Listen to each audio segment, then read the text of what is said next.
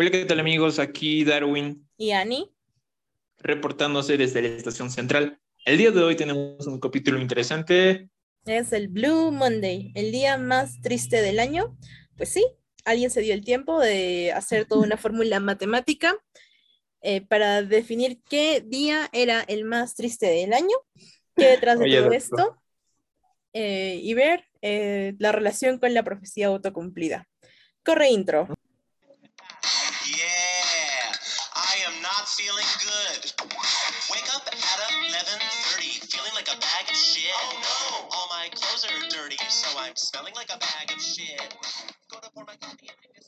Hola, querido bosque. Aquí Annie Darwin reportándose desde la estación invernal. Bienvenido a nuestro podcast Conversaciones en el Bosque. No tengas miedo de sacar a tu animal interior. ok, el día más triste del año. Sí, eh, es el tercer lunes de enero. ¿no? Em, pero antes de explicar de dónde viene, ¿no? Cómo se llegó a este criterio, es eh, importante entender también la etimología de la palabra, bueno, de las palabras Blue Monday. en inglés eh, se asocia bastante el color azul a la tristeza, a la melancolía, y mucha gente cree que esto es a raíz del género musical blues, género que es mayormente representado por personas afrodescendientes, que tiende a tener un ritmo mucho más melancólico, ¿no? Y bueno, Monday es lunes, ¿no? Es el lunes azul, el lunes melancólico.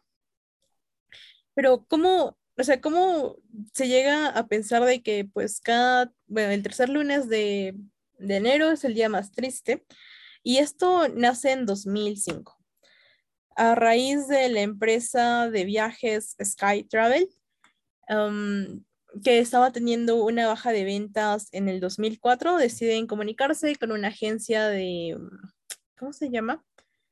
Ah, una agencia de marketing y esta se comunica con el doctor Cliff Arnold,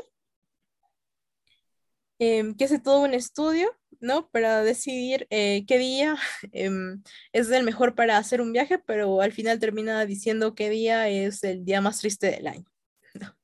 Entonces, dentro de su fórmula podemos ver este, factores como el clima, eh, las deudas adquiridas durante la Navidad, el dinero cobrado en enero, el tiempo que ha transcurrido desde los Reyes Magos partiendo de nuevo para Oriente.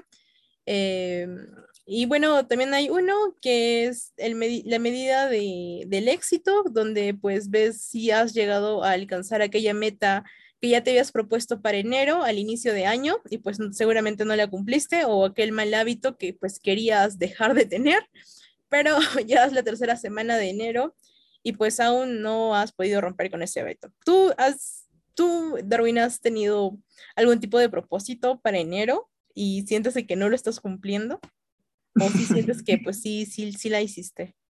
¿O ahora que comentas estos factores que creo que no los había tenido en cuenta más antes, pues es cierto, ahora, ahora pienso por qué es que en enero y, y por qué esta fecha exactamente.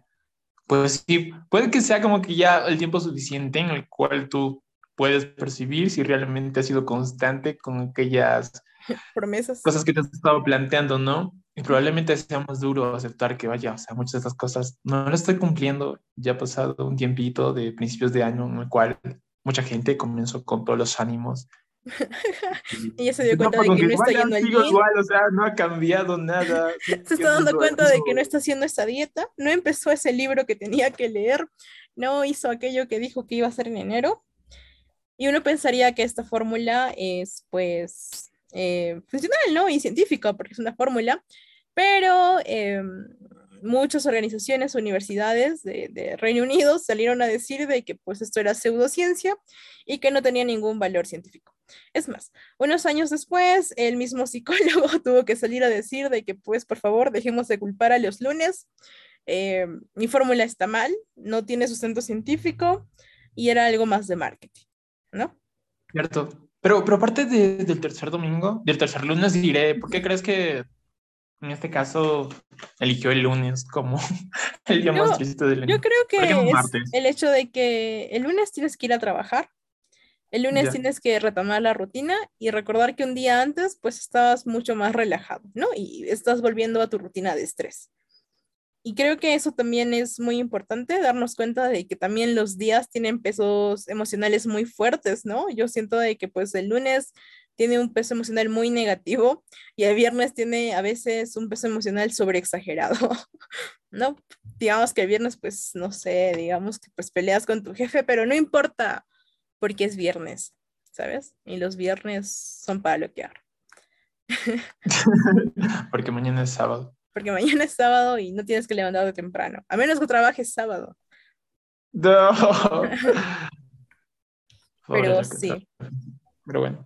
Eh, dentro de esto, creo que es importante ver cómo ha afectado este peso emocional, em, no solo en la cotidianidad, también dentro de la cultura popular, ¿no? Hay una canción de un grupo que se llama The Cure, eh, que se llama Friday I in Love, y pues eh, voy a leer la letra de la canción. Este es el primer verso que dice, no me importa si el lunes es azul, martes es gris y el miércoles también.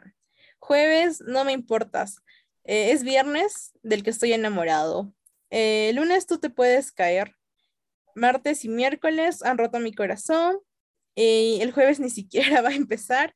Es, es em, viernes del que estoy enamorado. El sábado puede esperar.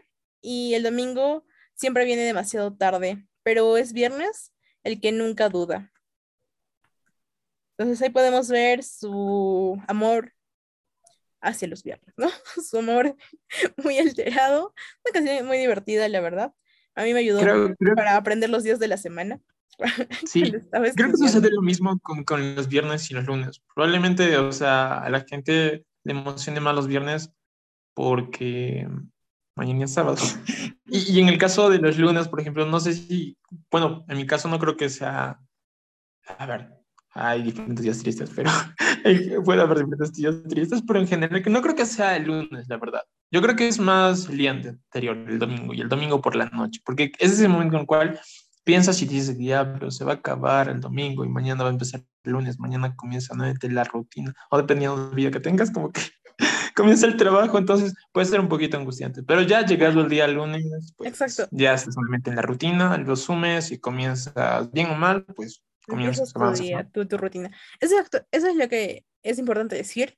Puede ser un poco angustiante, pero luego hay muchas personas que sí llevan quizás a un extremo y pueden llegar a pensar de que, bueno, hoy, bueno, el lunes es el día que más odio, por ende, pues me van a pasar las peores cosas y pues terminas llegando tarde al trabajo, discutiendo con tu jefe porque llegaste tarde al trabajo y como llegaste tarde al trabajo, pues ni siquiera terminaste a tiempo y tuviste que salir más tarde.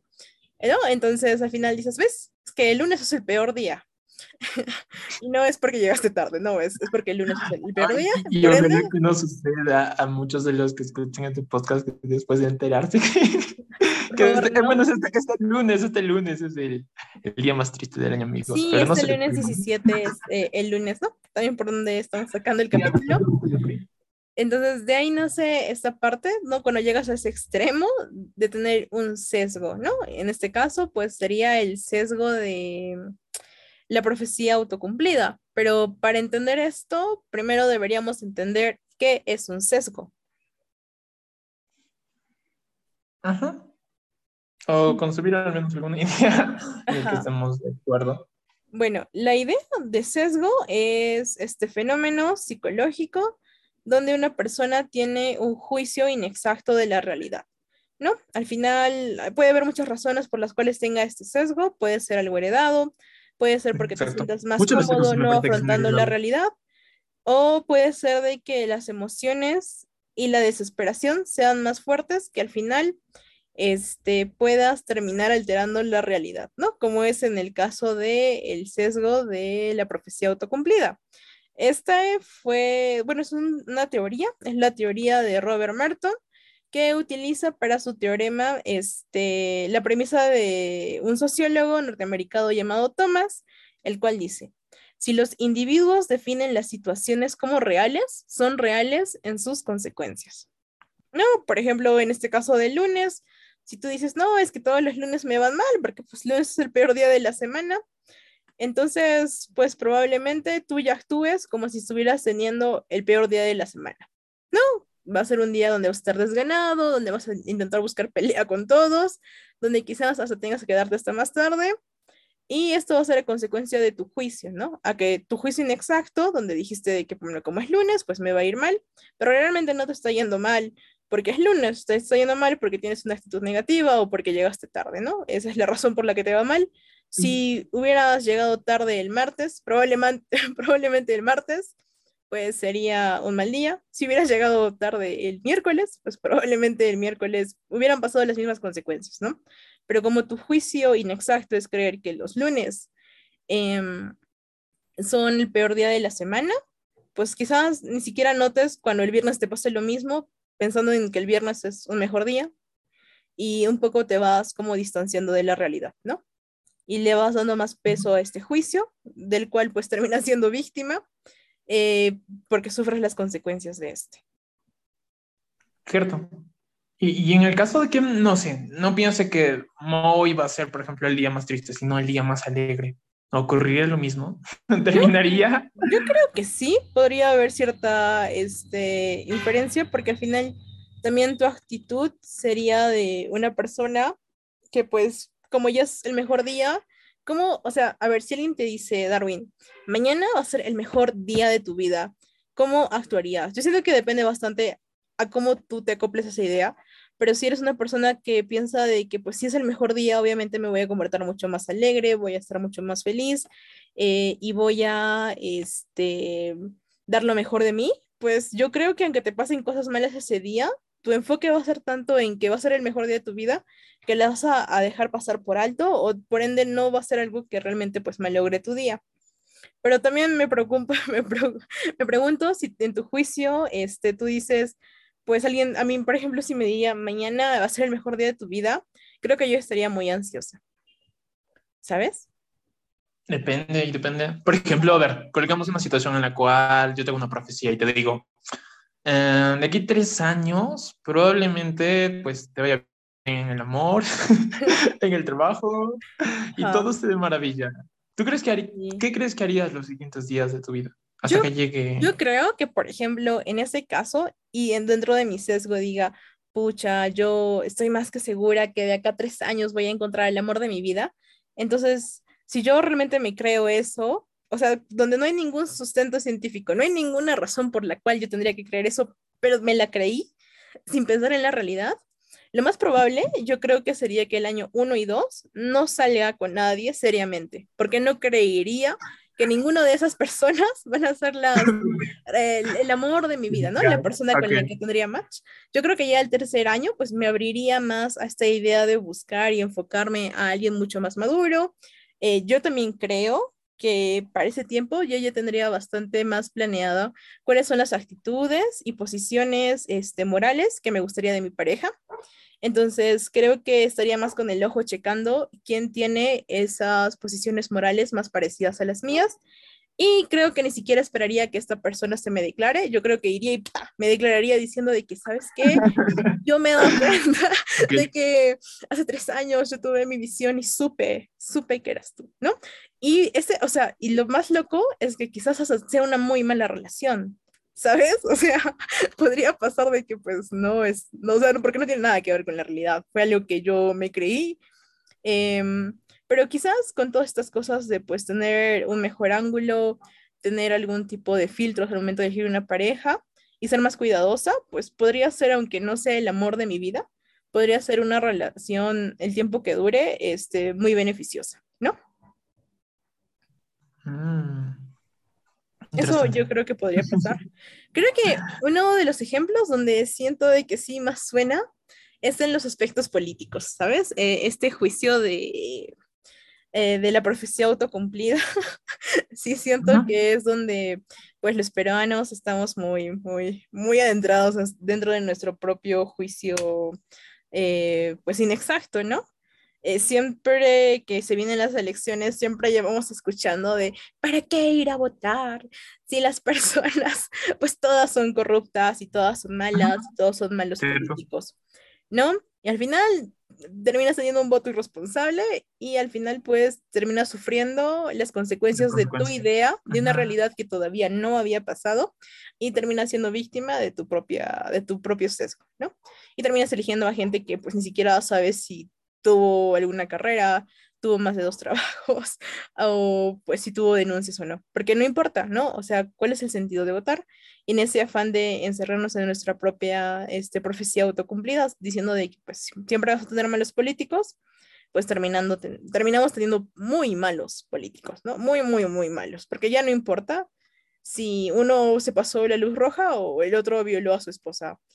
Todos son, todos son malos y todo una de las cosas que creo que siempre se va dentro del sesgo es que mayormente siempre hay este absolutismo, ¿no? O que todos son malos, o que pues todos son buenos, o que todos los lunes son malos, o que pues aunque me haya pasado una cosita mala, pues ya todo el día está arruinado, ¿no? Y no nos damos cuenta que dentro del día hay muchos matices, hay muchos momentos, hay 24 horas, no pueden ser las 24 horas malas, mínimo dormirás bien si has tenido un mal día, o mínimo el hecho de que te encuentres con esa persona o te llame esa persona que amas y te dé palabras de aliento, pues mejorará tu día. Es cierto que pues quizás al final terminamos dándole más, más peso a lo negativo, creo que también sí suele pasar, pero sí, sí siento que caemos bastante en absolutismos, ¿no? Que todo es malo. Ajá. Entonces, por ejemplo, a mí me parece muy curioso, como tú mismo decías, en el 2019, cuando Vizcarra pues este, cierra el Congreso y se lleva a votaciones, como FREPAP este, llegó a tener tantos... Comenzó como un ok, sí. Sí, ¿no? Entonces, mm, haciendo de este sesgo de pues que la política está podrida y pues ya no la voy a tomar en serio, y voy a poner gente que tiene ideas religiosas muy radicales, pues ¿por qué no? ¿Por qué no? Y todos son malos. Para variar. nunca, había, pues, nunca había votado por el pescado. Quiero ver qué pasa. okay. Y siento que dentro de esto, pues también ya, ya ni siquiera contrastamos, ya ni siquiera queremos entender cómo funciona el, este, todo este sistema electoral yo siento que hay muy pocas personas que piensan de que, yo, yo sí he visto mucha gente que pues vota por el número 20 creyendo que va a entrar, ¿no? Digamos, tu primo es el número 20 y pues ya ni te informas cómo funciona el sistema electoral y tú estás como dándole pues apoyo y no, yo sé, y está bien, pero también tienes que darte cuenta de que esa persona jamás va a entrar. O sea, el número 20 jamás va a entrar porque vivimos en un sistema electoral donde hay, o bueno, existe este concepto de voto preferencial, que al final el voto que tú le estás dando es más para el partido y se le va a contar a aquellas personas que estén dentro de los primeros lugares. Por más que votes por el número 20, tendría que tener ese partido tantos votos que entren 20 congresistas. Ah, imagínate en Cusco, que solo son cinco curules, cinco posiciones, pues eh, va a ser muy difícil que entre, ¿no? Entonces, imagínate toda la gente que va pues votando por el número 5, 6, 7, 8, 9, 10, pensando que va a entrar, haciéndole propaganda a su primo, eh, a un partido que puede ser súper corrupto, pero como tu primo es, este, no sé, súper limpio, tiene una buena carrera, pues tú votas por él, ¿no? Pero pues es por gusto, ¿no? Es, un voto que está yendo a ese partido corrupto, donde seguramente las cabezas son gente con plata, gente que pues tiene buenas conexiones y lo pusieron primerito. No, así es como ingresa mucha gente, ¿no? Mucha gente eh, que está, ¿cómo se llama? Dentro de todas las mafias, pues pagan su platita para estar dentro de los primeros lugares, ¿no? En Lima creo que son muchos más, son, son muchos más las personas que pues ingresan. Entonces, pues si tú pagas para estar entre los primeros 10, pues es más fácil que entres, que seas una persona honesta, pero te pongan en el número 20. ¿No? Entonces, por ejemplo, si nosotros no entendemos el sistema político, pues obviamente podemos ir diciendo de que pues, la política pues, es una mierda y que no, pues la vida no, no nos da personas de bien, pero tampoco es que pues nosotros vayamos estudiando cómo funciona nuestro sistema político, a veces ni nos importa, a veces hasta los tomamos como un meme y terminamos sufriendo la consecuencia y siendo víctimas eh, de aquella creencia que teníamos, de una realidad que todavía no había existido, pero nosotras ya teníamos nuestra profecía autocumplida que terminamos siendo víctimas de esta. Exacto. Y, y aparte de la política, ¿qué espacios tú puedes ubicar que la persona, bueno, en general las personas eh, parecen plantearse mucho más estas profecías autocumplidas. ¿Y, y, qué se, ¿Y qué se podría hacer frente a ello? Porque si hablamos de sesgos, digo, lo pienso y toda tu vida está lleno de sesgos, probablemente muchos de, de ellos heredados por tus padres, por la sociedad, claro. y a veces es muy complicado distinguir, ¿no? Yo creo que otro de los sesgos donde más se puede ver, pues también es en la parte económica, en aquellos conceptos que se nos hacen más difícil de entender, pero creemos que los entendemos. Por ejemplo, Merton, al momento de intentar ejemplificar este teorema, él nos cuenta sobre un banco, creo que es el último banco, así se llama The Last Bank, en 1932, donde todos empiezan a escuchar un rumor de que el banco no tiene fondos, está quebrando y no tiene dinero. Entonces, uh -huh digamos, Juana, la señora Juana, de unos 50 años, que pues ya no está para la edad de, de, buscar y saber cómo funciona el sistema financiero, se desespera y le dice, no, es que la señora Marta, que es mi choche, es mi amiga, yo le confío todo, me ha dicho que el banco está quebrado. Entonces, en vez de ir a preguntar a algún tipo de especialista, algún tipo de analista, pues dice, mejor saco mi dinero del banco, pero antes de, de, sacar mi dinero del banco le voy a contar a mi otra choche Inés, que tampoco sabe nada de dinero, nada de sistema financiero, de que el banco está quebrando. Entonces, este rumor empieza a incrementarse en la población y todos empiezan a sacar su dinero desesperadamente del banco, lo cual hace que el banco quiebre. Oh, yeah. no, porque mucho del dinero que tú has puesto en el banco, obviamente ahorita, por ejemplo, está siendo prestado obvio, por altas tasas y no, no, no, tiene toda la liquidez, ¿no? No todo el dinero que tú le das al banco lo tiene ahorita en la mano. Este Ajá. está siendo prestado a otras personas. Entonces, si la gente se desespera e intenta sacar, eh, bueno, dentro del sistema financiero, pues los bancos tienen que tener cierto nivel de seguro, deben tener cierta cantidad de dinero que creo que tiene que tener el 70% de los depósitos que le han hecho, ¿no? Hay como una regla dentro del sistema financiero bancario, por ejemplo, en el Perú, pero imagino que en, Estados Unidos también. No, entonces, si una persona no entiende todos estos eh, conceptos, que son a veces un poco más especializados, pero que realmente Ajá. ya para estos tiempos la gente debería empezar a un poco ponerse las pilas y averiguar y, y, decir más o menos hacia dónde estoy yendo con lo que hago, ¿no? Y no pensar de que, pues es que yo creo que es así y nada le va a cambiar, ¿no? O sea, si ya el banco quebró, entonces pues todos sacan su dinero y al final el banco quiebra, entonces se cumple esta relación de que al final se sufran las consecuencias de aquello que se cree, eh, de aquello que no era real, pero al final termina siendo real. Exacto. Creo que una de las cosas en las que más este, he visto dentro de la sociedad, dentro, dentro de la gente con la que yo he convivido, es este, esta famosa frase de yo soy así y siempre voy a ser así, ¿sabes? Entonces, yo ya tengo mi, mi sesgo oh. de profesión autocumplida de que yo nunca voy a cambiar. O sea, la gente que me entiende como soy, soy una mierda de persona, pues yo soy así. ¿No? Entonces, Probablemente termine al final siendo vas a sufrir las consecuencias de, pues, no cambiar, ¿no? Que es que la gente se aleje, que al final quizás tengas un círculo de amistad mucho más tóxico, relaciones muy menos estables, y al final te sientas sola, ¿no? Al final, feliz con esta frase de que, pues, yo soy así, y realmente quizás no eres así, simplemente ese momento tuviste esa actitud, pero eh, sí siento que hemos nacido bastante con esta frase, muy popular en Latinoamérica, de pues que yo soy así. ¿No? Una frase que siento que sí nos autocondena bastante y siento que es excelente para esta parte de la profecía autocumplida. Cierto, muchas personas, o hasta cierto punto, Creo que hasta yo mismo alguna vez pensé. No, nosotros mismos, ¿sabes? O sea, el hecho de que por algunos momentos tengamos más sentido de lucidez no significa que escapemos de sesgos, ¿no? Porque tendrías que estar atento 24 horas y eso es imposible. Eh, pero sí creo, como te decía la anterior vez, de que hay momentos críticos en los que sí tienes que buscar eh, luchar un poco más dentro tuyo, ¿no? Y ser un poco más auto autocrítico, como por ejemplo, bueno, no autocrítico, sino tener un juicio crítico como en lo de las elecciones. No creo que el hecho de que hayas desarrollado cierto juicio crítico eh, te haga escapar de sesgos. O sea, creo que es imposible. Todos tenemos sesgos, ¿no? miles y miles. Uh -huh. Y bueno, amigos, creo que... Ah, este, creo que lo último sería pues hablar un poco de cómo poder escapar de estos sesgos, ¿no? Eh, una de Cuestionando. Ajá, dale, dale, tú primero. Cuestionando todo, imagino. Pero dale, continúa.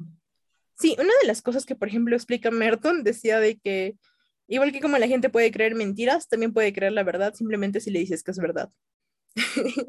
Pero al final también explica un poco más de que para que esto llegue a pasar, no le puedes decir a alguien, tú estás mal, eh, yo estoy bien porque sé la verdad y por eso te va a creer, ¿no? O sea, es bien loco que alguien que le digas, por ejemplo, que te está diciendo, no, es que yo soy así porque soy así, y tú le digas, no, estás mal, los seres humanos podemos cambiar, y yo sé la realidad y tú no lo sabes, por ende me tienes que creer a mí porque yo sí sé la, sé la verdad, ¿no?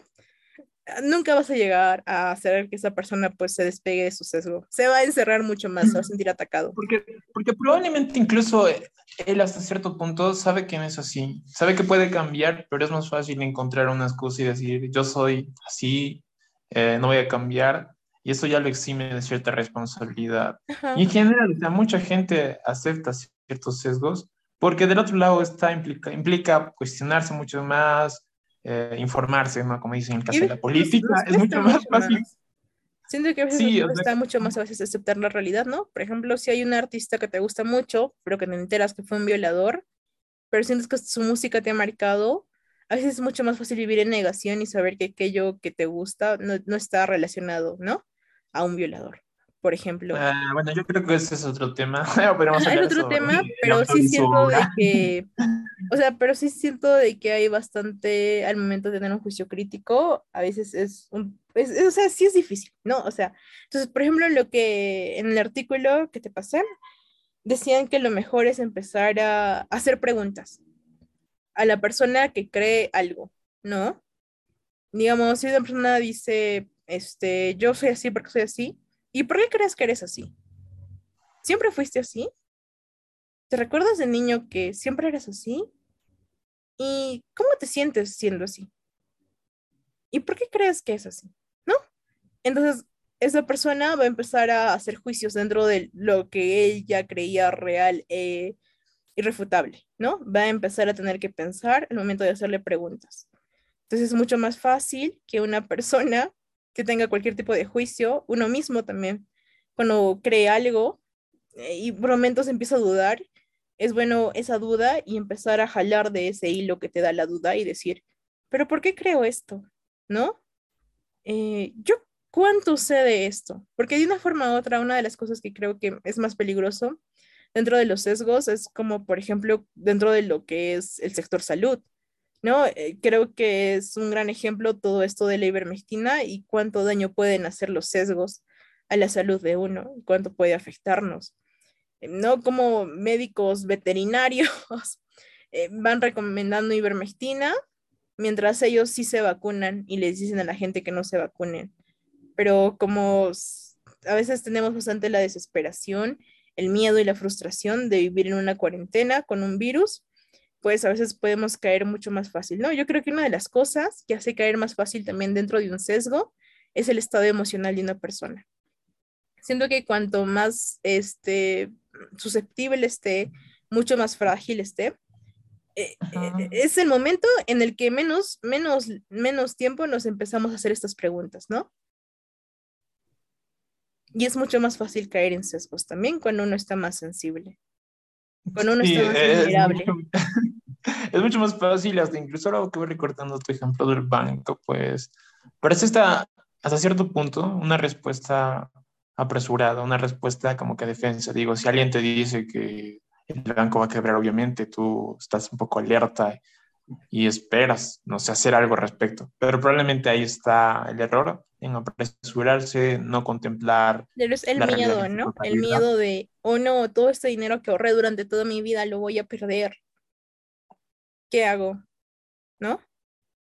Exacto, y, y, lo mismo con el caso de la ivermectina, o sea, no tengo duda que obviamente mucha gente que en su desesperación, porque literal al inicio no, no había información acerca de cómo es que se podía tratar todo ello, todas las vacunas. No había información en eh, los medios masivos, ¿no? O sea, porque en Internet había O sea, páginas como la BBC, páginas internacionales intentando desmentir todo lo del dióxido de cloro, todo de la invermectina. Eh, no, y mientras por otro lado teníamos este, los medios masivos como la televisión que decía, sí, tómese sus gotas de ivermectina, señora. No es que seamos amigos de este, este médico veterinario, es porque realmente nosotros sabemos, ¿no? no es como que aquí haya cierta relación y cierta ganancia, no es como que los de la ivermectina que están acá distribuyendo nos van a pagar, ¿no? Porque hasta, hasta, hasta llegó acá este, todo eso de la ivermectina que fue muy mundial, no fue solo en el Perú. Eh, la misma empresa que hacía ivermectina salió a decir de por favor dejen de consumir ivermectina, eso no es para el virus. Señores, por favor no le crean a ese médico veterinario que quiere hacer plata, créanos nosotros, porque nosotros somos los que fabricamos, ¿no? Y la gente igual se sigue tomando ivermectina hasta el día de hoy, lo cual. Ah, no creo. No, sí, sí, y es una gran demostración de cómo nuestra desesperación a veces nos puede llegar a cegar.